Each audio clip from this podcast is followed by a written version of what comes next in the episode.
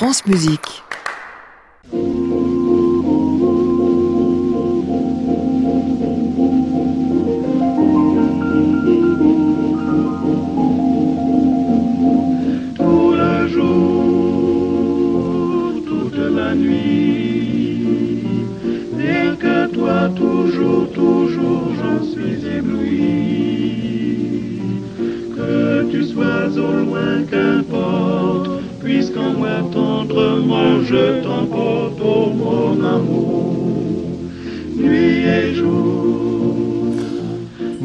Tous et bienvenue dans le Classic Club. C'est le livre que j'attendais. Enfin oui, un livre qu'on attendait depuis des années, celui qui allait réconcilier le monde musical avec l'amateur. Je dis l'amateur, celui qui fait de la musique et qui l'aime dans le même temps. Vous allez dire, c'est pas tout à fait le sujet de l'ouvrage, qui s'occupe plutôt non de la musique comme euh, écriture, non de la musique comme chose entendue, mais comme chose à faire, éternellement à faire. Enfin, toujours est-il, on lit toujours le présent à sa porte. C'est ce que j'ai fait avec la musique comme paradis de Jacques Drillon, livre tout nouveau dont il nous parlera en première partie de programme et ça tombe bien, puisque le même auteur publie chez Gallimard cette fois Cadence, un essai autobiographique dont le titre nous dit bien qu'il est aussi question de musique dedans. Vous allez me dire, le livre précédent c'était une autobiographie de musicien déguisé. Alors tout ça se coordonnera fort bien. Nous sommes ensemble jusqu'à 23h avec Jacques Drillon. Donc, bienvenue à tous dans le Classic Club.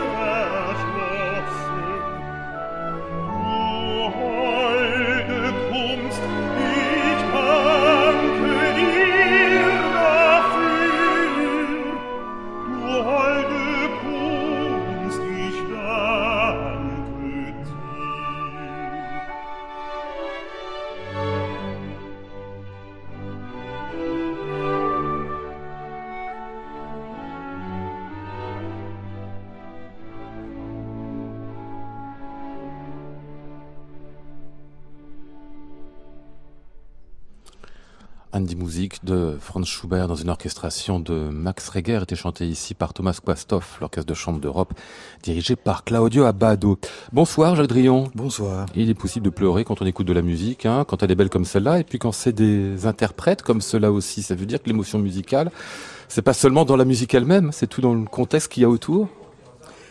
L'émotion, c'est ce qu'elle produit, oui. Euh, on a une certaine tendance à, à lui prêter l'émotion qu'elle produit. Mhm. C'est ça la grande erreur, la, le- la grande confusion. C'est qu'on pense que c'est la musique qui véhicule l'émotion, alors qu'en fait, c'est nous qui la faisons naître en nous, en écoutant de la musique. Voilà. Ouais, mais c'est comme la musique. qui- Ah oui, d'accord. C'est pas la musique qui l'a créée, c'est nous qui créons. Oui. Elle n'est pas dedans. C'est ça. Euh, L'œuvre, C'est nous qui la trouvons. Voilà, exactement, oui. Ouais. Et donc, quand on, quand on dit une, une musique mélancolique, c'est nous qui sommes mélancoliques en écoutant cette musique, qui, qui n'est faite que de, de la bémol et de fa dièse. Ouais. Mais pourquoi il y a certaines musiques quand même qui justement font naître cette mélancolie en nous et pas d'autres? Si elles ne portent pas euh, ce sentiment-là ou cette émotion, il y a quelque chose quand même en elles qui fait que ça résonne? Oui, ce sont des œuvres d'art. Les œuvres d'art, elles provoquent une émotion. Mais c'est ça, enfin, je veux dire, pour la musique, on a toujours euh, confondu l'effet et la cause, mmh. Et on s'est transformé euh, de praticiens qu'on pouvait être en écouteurs, et on a fait cette confusion de plus en plus. Et comme on a très très peu de termes pour en parler, que le vocabulaire est extrêmement pauvre, euh, on est obligé de faire appel à toute une terminologie sentimentale, euh, au bon sens du terme, mais une, terminologie sentimentale qui est euh, complètement anthropomorphique, si on peut dire. Euh, voilà, on prête à la musique des, des, des, des qualités humaines. Mmh. Alors vous êtes déjà au cœur du sujet de cet essai, la musique comme paradis, qui paraît chez Bûcher-Chastel, dont je disais en ouverture que je l'attendais vraiment parce que pour moi vous y parlez de l'amateur, c'est pas tout à fait le cas. On va revenir là-dessus. Vous faites d'abord une distinction entre deux musiques, euh, celle qu'on écoute et celle qu'on joue. On pourrait rajouter euh, la musique qu'on écrit aussi.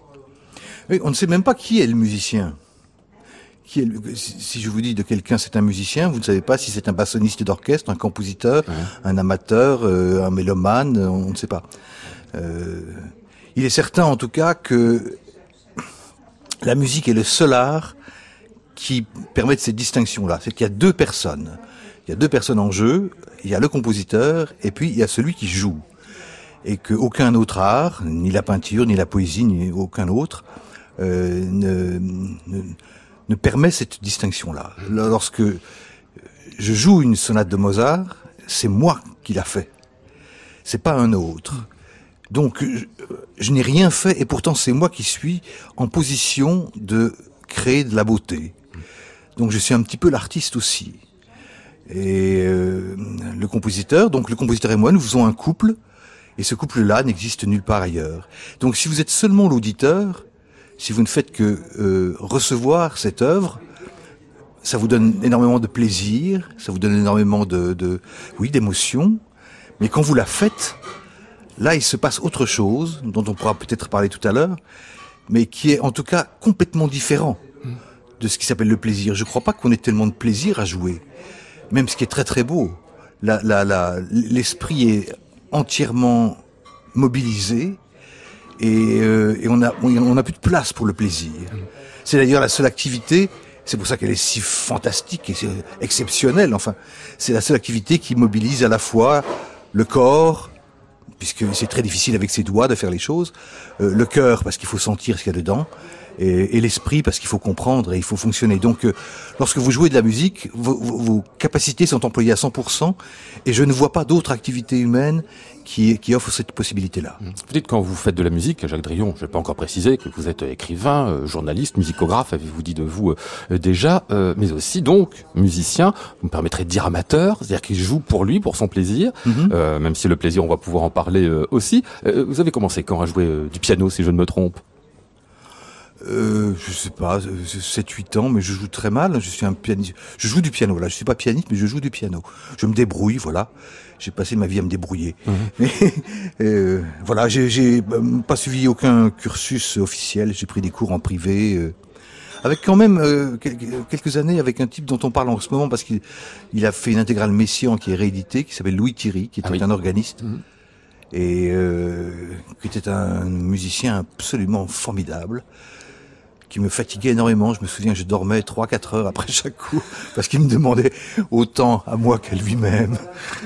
bon, voilà. Euh, des efforts considérables. Des efforts considérables, oui, oui.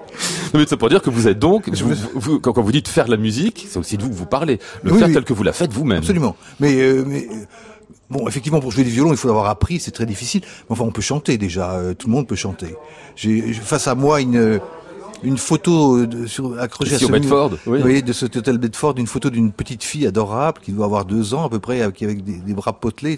Et je me dis, cette petite fille si mignonne, il est vraisemblable qu'elle ne chantera jamais. Pourquoi? Et, Mais parce qu'on ne les fait plus chanter. Ah. Et ça me rend malade. Je trouve ça désolant, désolant qu'on fasse plus faire de la musique aux enfants. Exactement. Ou si peu ou si mal. Et, et, c'est si bête parce qu'on sait que c'est très utile, que ça facilite les, les, le parcours scolaire, que les, euh, ça pacifie l'atmosphère des, des, mm. établissements d'enseignement. Enfin, ça n'a que des qualités. On le sait, on l'a prouvé mille fois.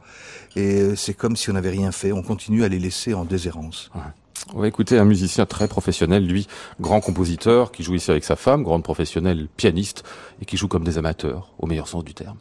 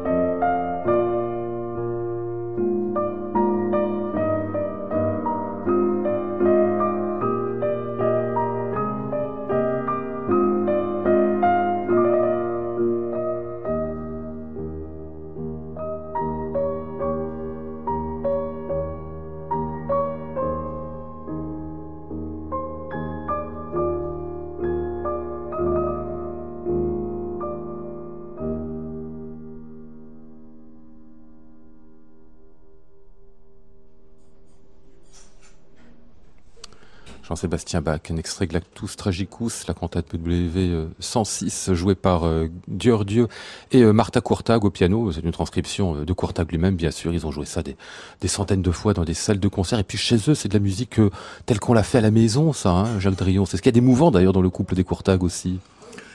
Oui, je me souviens très bien d'un concert qu'ils avaient donné à l'Institut hongrois. Ils étaient, ils avaient réclamé un piano droit. On leur avait apporté un Steinway comme d'habitude. Mhm. Ils n'en voulaient pas. Et ça avait été d'ailleurs la panique de, pour trouver un piano droit dans Paris comme ça dans l'après-midi. Il y en a plein partout, mais c'est très difficile à trouver quand on en a besoin d'un. Et donc ils étaient de dos. Euh, la pédale de gauche enfoncée, de dos l'un à côté de l'autre. Pédale de gauche, c'est à la sourdine. Hein oui, la sourdine. C'est ces deux vieilles personnes. ça, il y avait un mélange de, de, de, de vieilles conjugalités, de vieilles disputes, de réconciliation, de tendresse, de, de coups de coude, de, de soupe de poireaux. En fait, c'est un mélange fantastique. Et, ces musiciens accomplis faisaient ça si simplement, si euh, sans la moindre, le moindre effet. Il y a une vidéo qui, qui, qui, se promène sur YouTube, mais ils sont sur un piano droit, sur une grande scène. C'est moins émouvant que ça. Euh, vous dites dans, dans ce livre-là, la musique comme euh, comme paradis, le moment où on joue, c'est une sorte de, de point zéro. Vous dites parce qu'à la fois on est parfaitement conscient, conscient de soi, et comme si on s'oubliait finalement, comme si le, le narcissisme ou l'ego finissait par s'évaporer totalement dans ce qu'on est en train de faire. Oui, je parle du point zéro parce que c'est à propos de Jean Kelevitch. Jean Kelevitch dit que euh, qu'on passe son temps à, à, soit être heureux et à ce moment-là on pense qu'on est heureux et donc on ne l'est plus. Et puis voilà, c'est une sorte de sinusoïde entre la conscience et la déception, conscience et déception, le plaisir et déception, etc. Et que cette sinusoïde, comme toutes les sinusoïdes, elle passe par un point zéro. Et je suppose euh, je, je, pose plutôt euh, que ce point zéro, c'est le point où on existe seulement. Et je pense que la musique permet ça. Elle, elle permet cette euh, cette euh, complétude de je ne sais pas quoi, parce que c'est très très mystérieux quand même. Ça vient d'où cette histoire? Enfin, le fait d'exister complètement sans sans ce dédoublement constant qu'il y a entre ce qu'on fait et la conscience qu'on en a. Hmm. Et quand un musicien est conscient de ce qu'il est en train de faire, il se met à mal jouer. Hmm, hmm. Vous citez, pour la question du paradis, plusieurs fois dans le livre d'ailleurs, des citations de Kafka sur le paradis, dont celle-ci qui nous dit « Nous avons été créés pour y vivre, il était destiné à nous servir ». Comme si finalement il avait bien résumé d'une certaine manière ce qu'est l'état de celui qui joue de la musique au moment euh, où il la joue. Mais enfin, vous oubliez de dire que Kafka est le, le type au monde, il le disait lui-même, qui comprenait le moins et entendait le moins la musique. Oui, oui, mais bon, voilà, c'est, il, n'avait pas le mot qu'il fallait. enfin, il avait un des deux mots, oui. Je pense que effectivement, c'est une sorte de paradis parce que on passe son temps dans, dans la vie euh, à souffrir de cette division des choses en deux, euh, entre, notamment entre ce qui est apparent et ce qui est réel et qui fait que les choses nous envoient des signes et ces signes on les interprète, on se trompe dans l'interprétation, on fait des gaffes, on a des regrets, on a des espoirs, euh, et on est constamment soit déçu, soit trompé, mais enfin on est constamment euh, décalé par rapport à l'objet lui-même. Donc quand on voit passer une belle femme dans la rue, dans la Baudelaire, la passante, euh, belle en grand deuil, euh, etc., le feston et l'ourlet, enfin bref, on voit une silhouette et on tombe amoureux de cette silhouette et tout d'un coup, et puis six mois plus tard, on vit avec cette silhouette. C'est plus une silhouette du tout. Mmh. C'est une, c'est une femme. Mmh. C'est une personne. Et ça ne correspond pas à la silhouette. C'est peut-être mieux, c'est peut-être moins bien, mais ça ne correspond jamais à la silhouette. Et, et, et, le narrateur de, de, Proust rêve sur le nom de Guermantes, duchesse de Guermantes. Et puis quand il connaît la duchesse de Guermantes, il dit ah c'est ça la duchesse de Guermantes. Mmh. Mais c'est, le nom était beaucoup plus beau. Alors voilà. Et donc la musique est le, la, la seule chose qui n'ait pas été cassé en deux comme ça. C'est la seule chose qui soit indivise. C'est un bloc d'une matière qui n'a pas été mélangée avec les autres. C'est pour ça que je dis qu'elle n'appartient pas vraiment au réel. C'est un autre réel. C'est une, une sphère qui est tangente à la Terre, enfin, ou tangente à l'univers, et une sphère qui est très très connue, que tout le monde connaît. On entend de la musique tout le temps, mais on, on ne se rend plus compte à quel point on quitte le réel, sa logique, sa géométrie, euh, pour entrer dans un autre réel qui est le réel du, de, de, de, la tonalité, de la mélodie, du rythme. Alors cette musique, la musique telle qu'on l'a fait, comme on l'aura bien compris, on peut la faire tout seul quand on est au piano, on peut la faire avec des gens. Vous aimez beaucoup ça, jouer avec les autres, hein, c'est ce que vous faites maintenant, si j'ai bien compris, plutôt euh, piano à quatre mains euh, énormément. Et surtout, vous nous, vous nous, avez apporté quelque chose ce soir qui est aussi de la musique de, de foyer, si j'ose dire. C'est Jean-Sébastien Bach par Léonard en famille. Racontez-moi ce que c'est ce qu'on va Pratiquement entendre. en famille, ce sont des... Enfin, c'est quatre chanteurs, un petit orgue, un violoncelle, Et, voilà, il prie. Il prie, il prie en musique. Il prie en musique. Avec chez du Je me souviens que Léonard, un jour en répétition, avait dit Ce qui riait pas aussi solennel comme à la maison.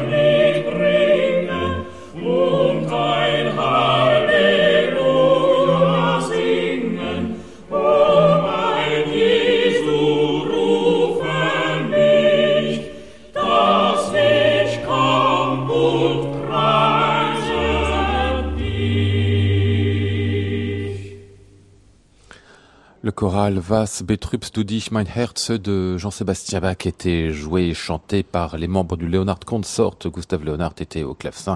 Il y avait Anner Bilsma qui était au violoncelle et puis plein de chanteurs autour d'eux, comme à la maison, le disait Jacques Drion tout à l'heure.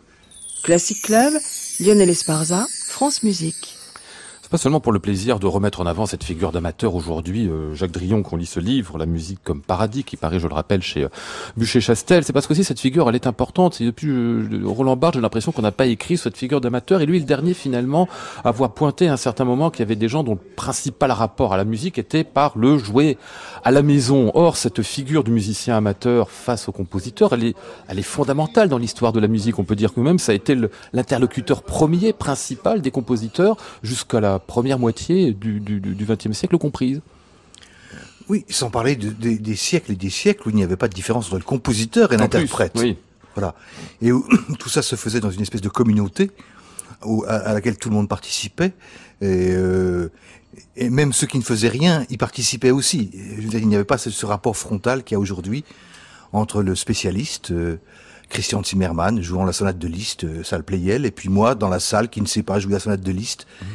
Et d'ailleurs, ce qui, est, ce qui est très très parlant, je trouve, c'est qu'on ne sort pas du tout dans le même état quand on a travaillé, quand on a chanté, par exemple, comme faisaient ces quatre chanteurs là, chez eux, euh, quand on a travaillé la musique, quand on a joué beaucoup chez soi, euh, à la fin, on est complètement crevé. Mm.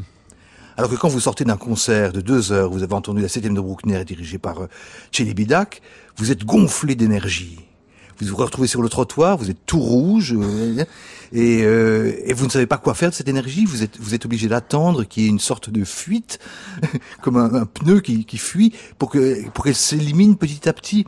Mais comme on élimine presque des, des, des, toxines, on ne sait pas quoi faire de cette énergie. On est survolté, gonflé à bloc. Mmh. C'est-à-dire, on est dans l'état exactement inverse de celui dans lequel on est lorsqu'on a joué, lorsqu'on a travaillé. Ça, c'est quand même un, c'est quand même un signe. Et le fait qu'on fasse ça chez soi, qui n'est pas le cas de l'acteur, qui n'est pas le cas du danseur, parce que ce sont toujours des gens qui sont sur une scène et dont le métier se comprend sur la scène. Le fait qu'on fasse ça chez soi donne tout son prix. Je veux dire, ce qu'on vient d'entendre, ce, ce, ce, choral, en plus il est strophique, ça veut dire que les mots n'ont plus aucune importance, puisque c'est des, des mots différents sur une même musique. Euh, c'est ça la musique et c'est pas autre chose. Voilà, c'est ça que je veux dire. Tout le reste, ce sont des succès d'années, ce sont des prothèses, ce sont des. Évidemment, c'est très très bien d'écouter la musique. J'en ai écouté pendant des milliers d'heures et je suis le premier à le reconnaître. Et on prend un plaisir et on éprouve des émotions immenses. Enfin, mais mais euh, mais ça n'a pas ce, ce, ce, ce côté de ce, ce 100% d'existence qu'on éprouve quand on joue. Voilà. On a l'impression qu'on est plus près de la chose même. Vous me penser, enfin, pardon, je vais faire un peu de, de, philosophie de bazar, la République de Platon, quand il nous dit le, que la bride du cheval, il y a celui qui la fabrique, il y a celui qui la représente et celui qui l'utilise, et qu'en fait tout doit converger vers celui qui l'utilise. Or en musique, celui qui l'utilise, bah, c'est celui qui fait la musique, qui l'a fait chez lui. Poète, ça vient de poiein, et poiein, ça veut dire faire. Tout simplement. Euh, je parlais de Barthes euh, tout à l'heure, parce que ça marque quand même la césure euh, dont vous parliez juste à l'instant, euh, Jacques Drillon, entre en effet le, le, le faiseur, c'est pas le faiseur, celui qui pratique la musique, et celui qui l'écoute. On est passé vraiment de l'autre côté, avec un, un profond prof, fossé entre les deux, et on a l'impression, parce qu'à la fin du livre, vous êtes sur l'état du classique aujourd'hui, on ne peut que l'être d'ailleurs un peu pessimiste, de voir que l'aura générale de cette musique diminue dans la société aujourd'hui, qu'elle ne fait quasiment plus résonner la société actuelle, et de lier ça finalement à cette disparition de la pratique musicale et de ce que moi j'appelle l'amateurisme. Oui, enfin, euh, à partir du moment où on ne fait plus chanter les enfants, à partir du moment où, il n'y a plus ce, ce, ce, terreau-là, eh bien là-dessus rien ne pousse, ce qui fait que les enfants ne chantant plus, ne, ne passent pas à l'instrument, euh, ne passent pas à la pratique, et donc ils deviennent des gens qui seront condamnés à aller au concert éventuellement. Mmh. Et puis parallèlement à cela, il y a quand même une chose dont il faut tenir compte, c'est que la musique est extrêmement difficile. C'est un art très élitiste, contrairement à ce qu'on peut raconter. C'est un art élitiste qu'il faut. Ça veut dire que c'est un art qu'il faut comprendre, qu'il faut avoir, euh, dont il faut avoir appris les, les, les règles euh, pour en découvrir les beautés. Et donc cette difficulté, Spinoza disait, tout ce qui est tout ce qui est excellent est difficile. Voilà, c'est ça. Donc tout ce qui est excellent est difficile. Donc il y a des choses un petit peu moins excellentes et beaucoup plus faciles. Hmm. Et donc cette facilité a fini par gagner la partie, je pense. Et donc non seulement on est dans la salle de concert, mais en plus on n'est plus très nombreux dans la salle de concert. Hmm. Parce que c'est quand même plus facile de regarder une série américaine à la télévision, c'est plus facile d'écouter la musique qu'on passe à la radio. C'est tout ça est plus facile, donc la pente, eh bien mon Dieu, on la suit. Et tout ça marche ensemble. Et le fait que le le fait que ce monde, que cette civilisation s'épuise, comme ça, comme, comme, la, comme la terre ou dans laquelle on fait pousser les, les, les, plantes aujourd'hui, euh, cette civilisation s'épuise, faute de pratique. Mmh. Allez, on va écouter un compositeur qui se prête fort bien à la musique chez soi. D'ailleurs, il s'est écrit pour ça. Hein. C'est François Couperin, La Ténébreuse.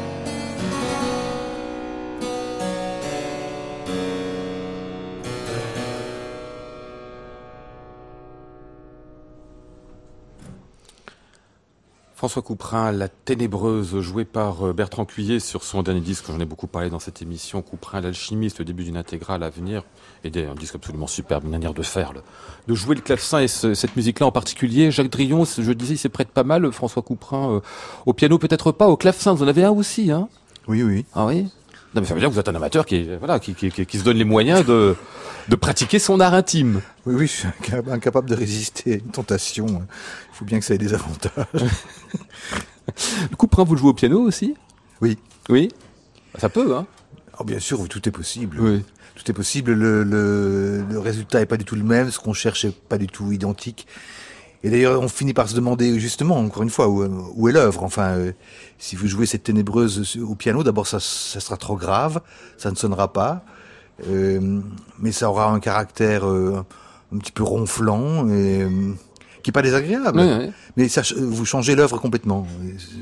la musique est comme ça, voilà. Mmh. Il y a des œuvres qui s'y prêtent à cette pratique très intime comme ça. Moi, je pense toujours à Haydn. Je me dis, c'est un musicien qui est fait pour être joué plus que fait pour être écouté. On écoutera du liste justement dans quelques instants. Lui, au contraire, il est fait pour être donné en public. Et cette destination première de la musique, finalement, on la retrouve aussi dans le rapport qu'on peut avoir à elle comme comme amateur-faiseur, quoi.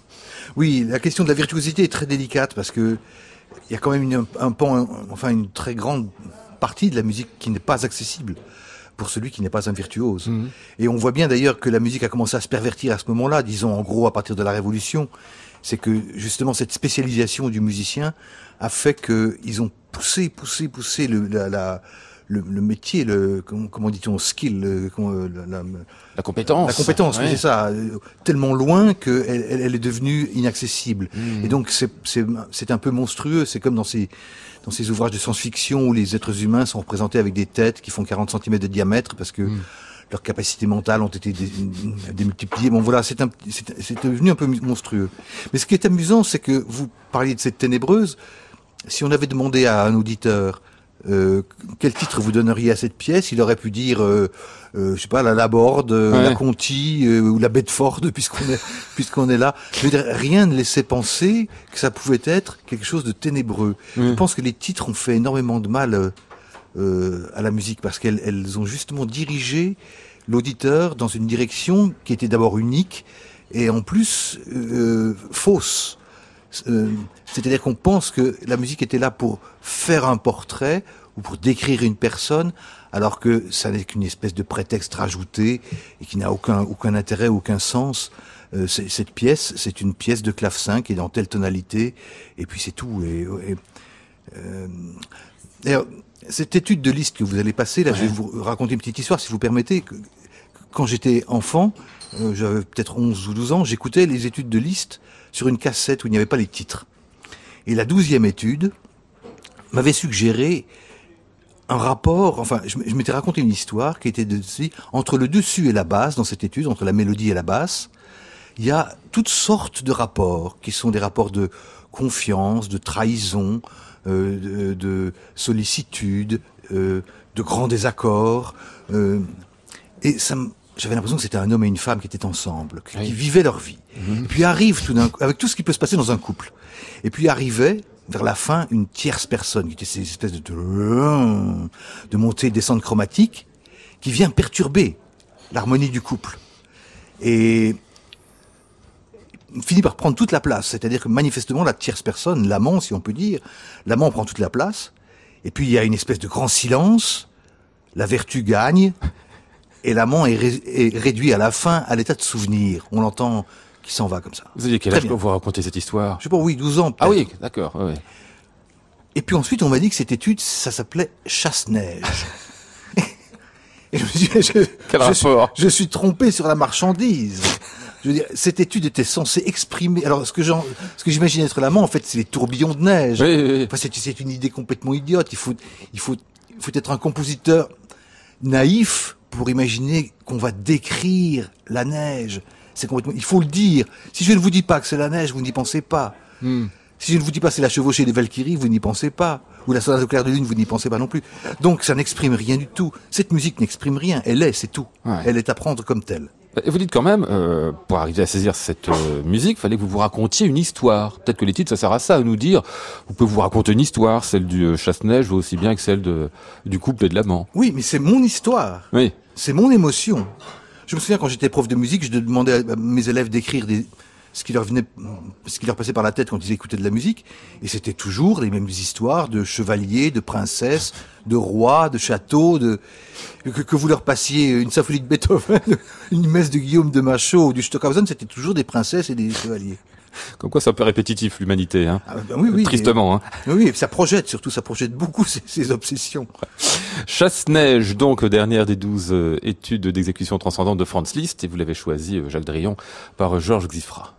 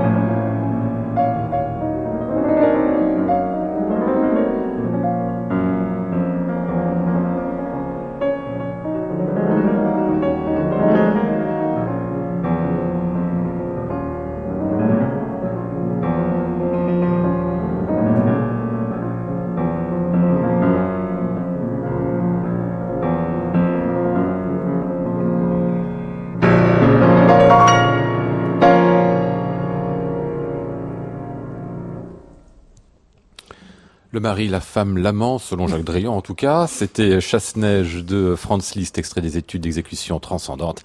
Et c'était joué par Georges Zifra. Classic Club, Lionel Esparza, France Musique. Il est 22h40. Un autre livre, Jacques Drion, qui sort en même temps, cette fois chez euh, Gallimard, sous le titre Cadence, un essai autobiographique. C'est plus qu'un essai parce qu'il y y, y a de la page hein, quand même. Hein. Ça monte jusqu'à quasiment 400. Euh, c'est autobiographique, c'est pas une autobiographie sur votre vie. Vous avez raconté beaucoup de choses de votre vie aussi, avec énormément de digressions, surtout dans la, deuxième partie du livre, qui parle aussi énormément du présent, de ce qu'il y a eu aussi entre l'enfance et, euh, et, et aujourd'hui. pourquoi ce titre de Cadence? Pour nous dire qu'il y a à la fois dans ce livre de l'improvisation est toujours le final de quelque chose? Exactement, les deux choses. Il se trouve que je, venais de quitter le, Nouvel Observateur où je travaillais. Donc j'avais fini quelque chose, la phrase était terminée, donc il fallait une cadence, comme en musique. Et en même temps, j'avais envie de construire ce livre selon mon caprice pour une fois, ne pas se sentir prisonnier d'un plan, d'une chronologie, de, toutes ces choses, de tout cet héritage formel euh, euh, qui, enfin bon, qui est un petit peu lourd parfois. Et donc euh, le, modèle de la cadence était très intéressant parce que dans une cadence de concerto, le, soliste reprend les thèmes qu'il veut, euh, il les traite comme il veut, dans l'ordre qu'il veut, avec la longueur qu'il veut, avec la densité qu'il veut. C'est absolument, euh, c'est complètement égoïste Et voilà, je me suis offert ce plaisir-là. Et en, plus, le, cette idée formelle est, assez féconde parce qu'elle permet justement les digressions. Et je pense que le lecteur est, très heureux tout d'un coup de quitter le personnage du narrateur pour tout d'un coup lire quelque chose qui concerne euh, Peggy ou Proust ou Céline ou, hmm. euh, ou Karajan. Ou... Pas de manière arbitraire, c'est par association d'idées toujours. Hein. Toujours, oui. C'est le, c'est le principe du euh, comment dire, enfin du train, un wagon, un attelage, un autre wagon, un attelage, un autre wagon. Les wagons se suivent comme ça, euh, comme la, comme la phrase de Bernard-Henri Lévy. S'il faut regarder les phrases de Bernard-Henri Lévy, très souvent, il prend le dernier mot de la phrase précédente, il en fait le premier mot de la phrase suivante, etc., etc., et il mmh. enchaîne, et ça n'a jamais de fin. La question du changement, elle est importante quand on fait un, un, roman sur sa vie, enfin un roman, un essai autobiographique qui vous les questions de son existence et où donc on raconte un petit peu quelque chose de son initiation aussi. Dites le changement, euh, il y a une phrase de Céline qui ouvre "Je veux plus changer". Vous dites à un moment justement, vous quand vous étiez enfant, vous vouliez euh, être toujours un autre et qu'à un moment, faut bien être soi-même, c'est ça? C'est-à-dire que on ne sait, quand on parle de quelqu'un, on ne sait pas de qui on parle. Si je vous dis Jean-Paul Sartre, vous l'imaginez en 68 sur un tonneau avec un porte-voix, vous l'imaginez mhm. avec Simone de Beauvoir à Rome en train de visiter euh, le Colisée, vous l'imaginez euh, petit garçon de 9 ans euh, euh amoureux de sa maman. c'est qui Jean-Paul Sartre? Donc voilà, c'est donc un, homme, c'est une espèce de changement continuel. Et je voudrais, la phrase de Céline évidemment est au conditionnel, c'est je voudrais ne plus changer. Je voudrais que ça s'arrête à un moment je voudrais qu'on dise, euh, faisons une pause dans, dans l'évolution constante. C'est ça d'ailleurs qui est à la fois désespérant et merveilleux avec les enfants, c'est que c'est qu'ils ont, on a, son enfant à deux ans n'est pas le même que celui de trois ans, n'est pas le même que celui de quatre ans, etc. Il n'arrête pas de changer. On voudrait de temps en temps dire, allons, allons, restons plus longtemps à cet état-là. C'est très très bien. Quand ils arrivent à 13 ans, 14 ans, on voudrait passer vite, évidemment. Mais euh, voilà, c'est cette espèce de désir de, de, de, figer la chose, de prendre, de prendre une photo, un arrêt sur image, pour pouvoir en profiter et faire, et faire le point éventuellement. Hmm. Une cadence, quoi. Ouais. Des choses en perpétuelle mutation. Vous parlez de Proust tout le temps aussi. Hein. Lui aussi, il a cherché ça. Hein. Le, le, le, temps, c'est pas seulement le temps qui passe, c'est le temps qui fait des, des, personnes tellement différentes qu'il faut arriver à construire une vie. Bah, il faut un roman entier. Voilà, c'est ça. Et d'ailleurs, c'est pour ça que à, la fin de son roman, il dit maintenant, je sais et je vais écrire un roman. C'est quand même hmm. Ça, ça la, le, le, grand paradoxe de la recherche du temps perdu, c'est que la fin du livre correspond au début. Euh, il est toujours question de famille lorsqu'on parle de soi, bien sûr. Moi, je savais depuis Joyce que le, le matricide était une vertu littéraire majeure, mais là, vous y allez fort quand même, hein, euh, dans ce dans ce livre sur la famille et puis particulièrement sur sur votre mère. J'ai j'ai tenté d'être sincère et je pense que soit on, on, est amoureux de sa mère et on en fait un portrait à la Cohen, je dirais comme ça, ou à, ou à la Sartre d'ailleurs dans les mots. C'est-à-dire une espèce de personnage qu'on a euh, sacralisé, qui vous fait verser des larmes, bon, je respecte tout à fait. Hein. Soit on essaie de dire quelle était cette personne, et de la décrire comme, comme, un- comme une personne qui n'est pas forcément votre mère, comme une personne. C'est-à-dire sans le filtre de l'amour filial. Il y a des endroits où j'ai laissé passer l'amour filial. Oui. Soyez juste. C'est vrai, c'est vrai. Quand elle vous apprend quelque chose, sur la Oui. monarchie par exemple. Oui, non, mais quand elle m'apprend à lire et à écrire, par Oui. exemple, je garde un souvenir absolument émerveillé de toute l'époque où elle m'a appris à lire et à écrire. Mais si je la regarde comme une personne, c'était une personne comme vous et moi, qui valait pas grand chose, et j'explique pourquoi elle ne valait pas grand chose. Je vois pas pourquoi mon amour pour elle devrait travestir la vérité. Elle l'a travesti elle-même toute sa vie, et j'en ai beaucoup souffert. Donc, euh, cessons de mentir. On comprend que Mozart est certainement votre compositeur, sinon favori en tout cas, hein, ce que vous portez vraiment dans votre cœur. On va l'entendre là par euh, par Friedrich Gulda. On retrouve encore cette idée presque que de, de musique euh, pour soi de chambre, parce que c'est ces enregistrements qu'il a fait en fait pour s'écouter lui-même. C'était pas destiné Chez à être lui, oui, commercialisable chez lui pour arriver à avoir une petite idée de ce qu'il faisait, peut-être, je ne sais pas, ou avoir un, un témoignage pour lui-même. Enfin, en tout cas, voilà, Friedrich Gulda dans Mozart.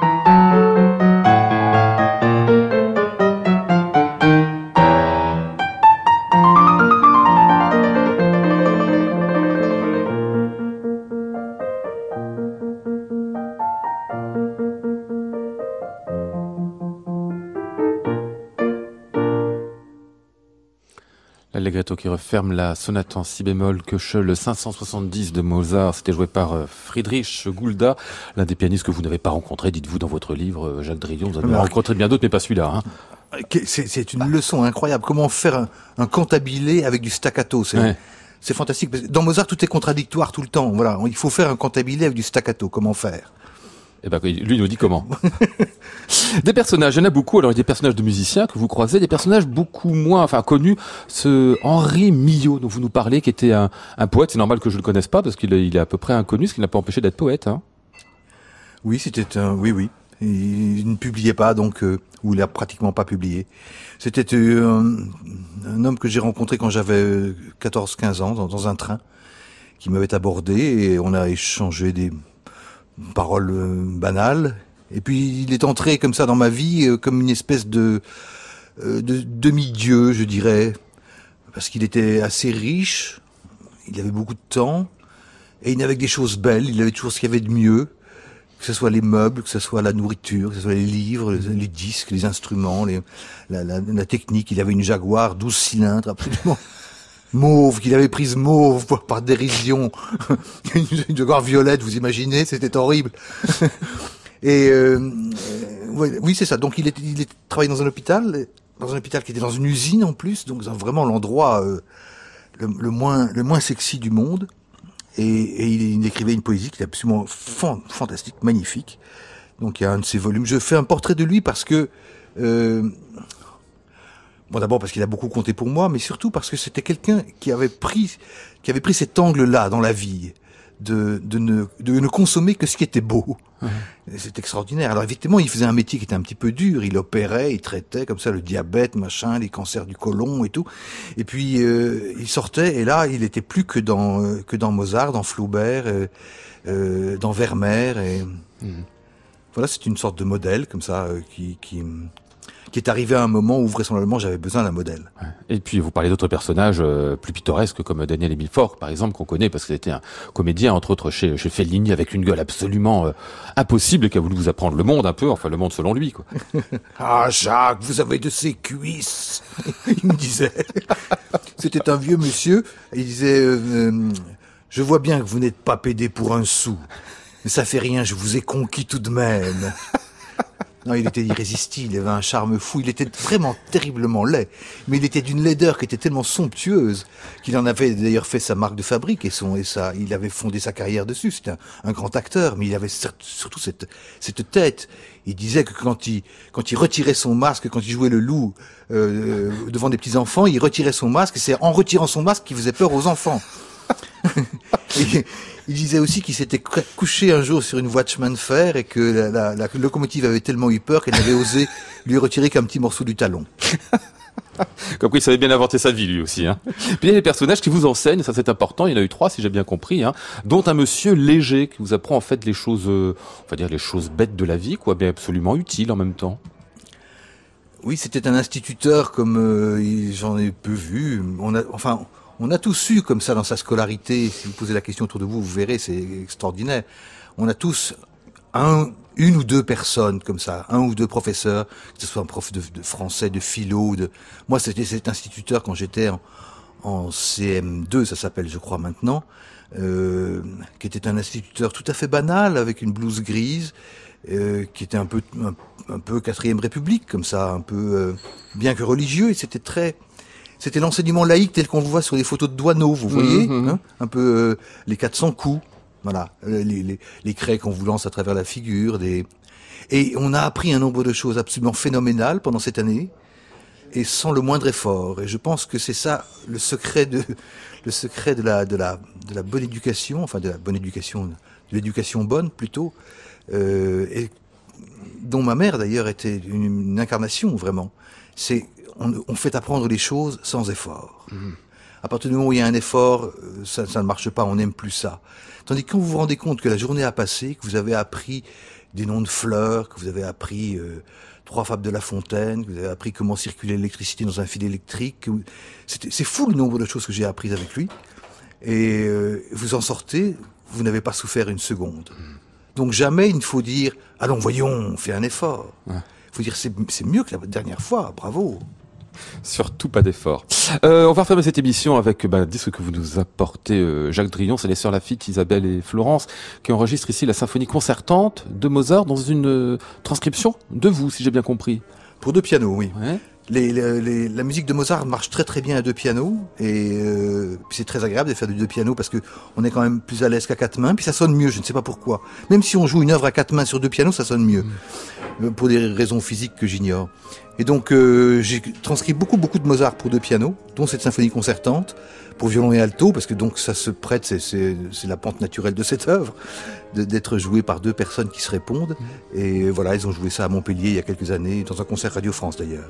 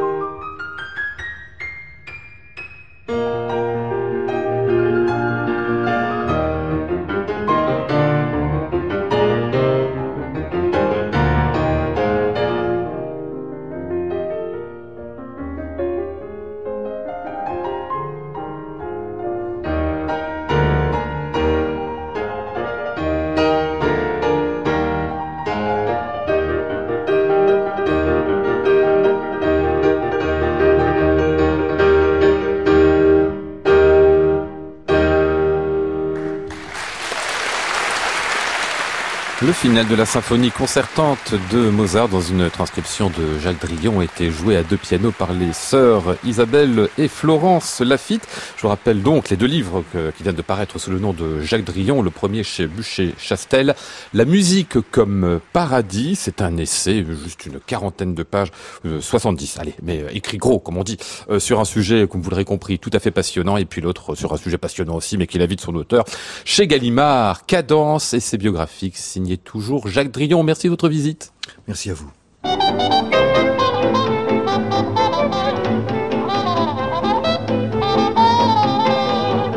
Nous étions ce soir avec Maud Nourri, Flora Sternadel, Antoine Courtin, Élodie Royer et Benjamin Perrume.